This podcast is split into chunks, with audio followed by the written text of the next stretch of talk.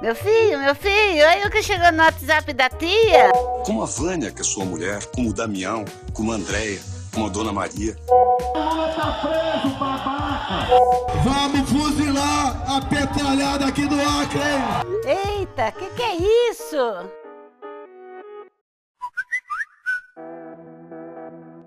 Fala, meu caro ouvinte do Tia do Zap Podcast, o melhor resumo semanal com tudo que rolou na política. Eu sou Johnny Negreiros. E eu sou Derek Toda. Se você está nos acompanhando pelo YouTube, dá um like, se inscreve no canal e ativa o sininho para receber as notificações, beleza? E bora para as manchetes.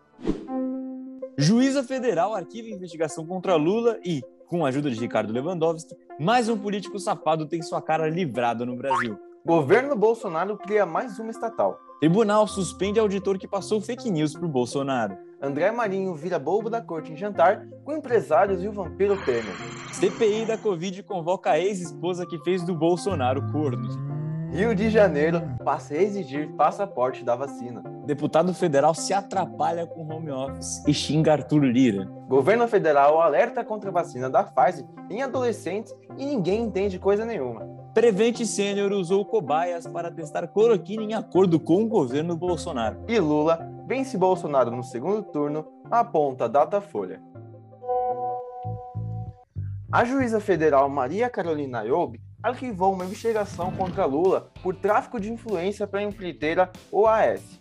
Ela argumentou que os fatos já prescreveram, por terem supostamente acontecido há mais de seis anos. No caso, tudo isso rolou lá em 2011. Ou seja, ela chegou lá e disse: Bom, como já faz muito tempo que aconteceu, né, e a justiça não chegou a nenhuma conclusão, vamos esquecer isso aí, pô, coitado do Lula. Lembrando que o Lula também se livrou de umas investigações da extinta Lava Jato por causa do ministro Ricardo Lewandowski do STF.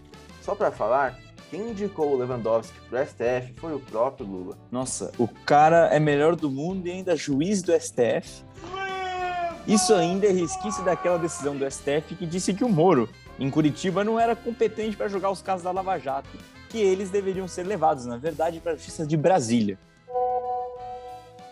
O governo Bolsonaro criou uma estatal para substituir a Eletrobras, que provavelmente será privatizada. Qual o sentido de privatizar uma empresa para criar outra, Derek? Nenhuma, mano. Opa, brincadeira. A Embepar ficará com todos os ativos que não podem ser privatizados de acordo com a Constituição, que são a Eletronuclear de Angra dos Reis e a de Itaipu, que é parte do Brasil e do Paraguai. Detalha o jornal O Globo. A nova empresa estatal não vai depender dos recursos da União para custeio de despesas. A empresa terá receitas das participações em Itaipu e na eletronuclear, e também oriundas da gestão de políticas públicas que lhe serão atribuídas. O montante de 4 bilhões de reais para a criação da nova empresa já constava no orçamento deste ano. Calma, quanto, Johnny? 4 bilhões! O Tribunal de Contas da União, que fiscaliza as contas públicas da União dos Estados do Brasil, suspendeu o auditor que vazou um relatório sem embasamento ao presidente Bolsonaro. O auditor Alexandre Figueiredo Costa Marques foi suspenso por 45 dias por vazar o relatório chamado da supernotificação de óbitos causados por Covid. A treta foi o seguinte: o pai desse cara é próximo do Bolsonaro. Esse cara passou esse relatório, que é zoado de acordo com o próprio TCU, pro pai dele, que passou pro Bolsonaro. E o presidente desinformou por aí. Olha, e a primeira mão para vocês aí, tá? Opa. Não é meu, é do tal do Tribunal de Contas da União. Hum. Questionando o número de óbitos do ano passado por Covid. E ali o relatório final é, não é conclusivo, mas em torno de 50% dos óbitos é, por Covid ano passado não foram por Covid, segundo o Tribunal de Contas da União. É curioso, Johnny, que o auditor aí foi convocado para a CPI da Covid, disse que o relatório podia também revelar que havia, na verdade, uma subnotificação de mortes de Covid. Mano, não dá pra entender nada esse cara. Falando em CPI da Covid, Derek, muita coisa rolou lá essa semana. Mas o que mais chamou a atenção, além do caso da Prevent Senior, que a gente vai falar daqui a pouco, foi a convocação da Ana Cristina Vale, a ex do Bolsonaro, que fez dele corno.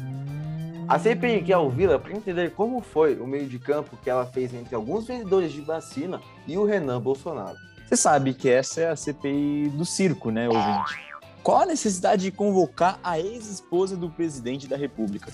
O genocida, você disse? um assessor do Temer divulgou um jantar em que o André Marinho, aquele humorista muito bom da Jovem Pan, fez imitações de diversos políticos. Visto tanto creme branco, tô acostumado só com leite condensado só, tá ok? E no tocante ao presidente, eu tenho que agradecer você demais, porque tu salvou o careca de levar minha hemorroida, porra. E essa cartinha que eu recebi, tua, Parece, eu achei ela meio infantil, meio Maria, cara. Eu tô achando que foi o Michelzinho que mandou pra mim. Porque eu, cadê a parte que eu combinei contigo de queimar o STF? Cadê a parte que eu combinei de roubar as perucas do Fux? Pior que essa besteira aí deu mó treta, cara. Os bolsonaristas ficaram chorando por aí. Sobre esse assunto, colocamos no nosso Instagram um texto da jornalista Vera Magalhães dando a sua opinião arroba tia do Zap Podcast. Segue lá.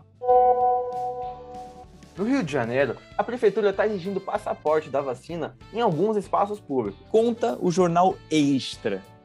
O decreto da Prefeitura do Rio para o passaporte da vacina se aplica a espaços como locais de visitação turísticas, museus, galerias e exposições de artes, além de aquários e parques de diversão. Do nada, o Ministério da Saúde suspendeu a aplicação de vacinas da Pfizer em adolescentes. É, Derek, na real não foi do nada. Teve um moleque que infelizmente, um moleque de 16 anos que infelizmente morreu após receber a dose da Pfizer. Nossas condolências à família do jovem. Só que no mesmo dia, a Anvisa emitiu um comunicado dizendo que não havia evidências de que existia algum mal em dar a Pfizer nos adolescentes de 12 a 17 anos. Lembrando que a Pfizer já está sendo aplicada em outros países, como Austrália, Canadá e Estados Unidos. Ouvinte, você já passou algum aperto no home office? Oh, eu, eu, não sei o nosso ouvinte, mas até gente pelada em reunião do Zoom eu já vi por aí. Hum. Pois é. Acontece que o deputado Igor Timo, do Podemos, não percebeu que o microfone dele estava aberto e acabou falando isso aí do Arthur Lira. É, antes de encerrar a votação, em nome de, de todos e daqui de cima, a gente tem a felicidade e o ângulo de ver todas as movimentações do plenário, as articulações. Vai deixar eu falar de novo, quer ver que filha da puta? Quem é que falou aí? Arthur Lira, do PP, é o presidente da Câmara dos Deputados. A CPI da Covid descobriu que a Prevent Senior, que é aquela empresa de plano de saúde, tem alguns hospitais por aí, fez um acordo com o governo Bolsonaro para testar cloroquina e ivermectina nos pacientes com coronavírus. A empresa teria ainda ocultado no estudo o número de pessoas que morreram nesse experimento. É, assim, é loucura, né? Parece coisa de filme. Que coisa nojenta. Ouvinte, no próximo Tia do Zap, você saberá melhor dessa história. O Datafolha aponta que Lula tem 56% e Bolsonaro 31% em um eventual segundo turno das eleições do ano que vem. Esse país está perdido, Derek, não é possível. Hum, sei não, hein? Meu Deus, quanta coisa no WhatsApp! Eu não aguento mais essa política! Bom, meu caro ouvinte, a gente chegou naqueles dois minutos finais em que, sabe, política é o assunto proibido. E eu trouxe um assunto aqui que, na verdade, é a questão da volta do público nos estádios, que o Flamengo está forçando essa barra há muito tempo. E conseguiu uma liminar no STJD que foi derrubada depois do jogo com o Grêmio, que teve público pela Copa do Brasil. Flamengo, isso aqui que me perdoe, mas assim, a postura do Flamengo é completamente ridícula. Querer voltar ao público antes de todo mundo, sendo que os 20 clubes da Série A fizeram um acordo. Ou todo o público de todos os times voltam, ou o público de ninguém volta. E aí o Flamengo do nada saiu disso, o Atlético Paranaense seguiu o exemplo e fez a mesma coisa, mas isso acaba com a isonomia do campeonato, né? O que, que você acha, Derek? Eu acho que o Flamengo, não sei, tem um complexo de se achar muito maior, melhor que os outros, sendo que, com todo respeito, não é porra nenhuma. Isso vai, reflete até nos jogadores. Por exemplo, o Gabigol lá, na né? polêmica que ele disse que ah, o futebol brasileiro é uma várzea como se ele fosse melhor do que o futebol brasileiro ou se ele tivesse até respondido isso na Europa. Então, assim, essa, esse comportamento do Flamengo em se posicionar a favor da, da ser o primeiro a liberar a torcida, no começo do ano ser o primeiro a querer treinar, isso reflete até nos jogadores. Um comportamento totalmente ignorante. E você sabe aquela mensagem final do Tia do Zap? Cara, não use o Tia do Zap para formar a sua opinião, porque aqui a gente tem sempre uma visão antagônica a qualquer político ou movimento social.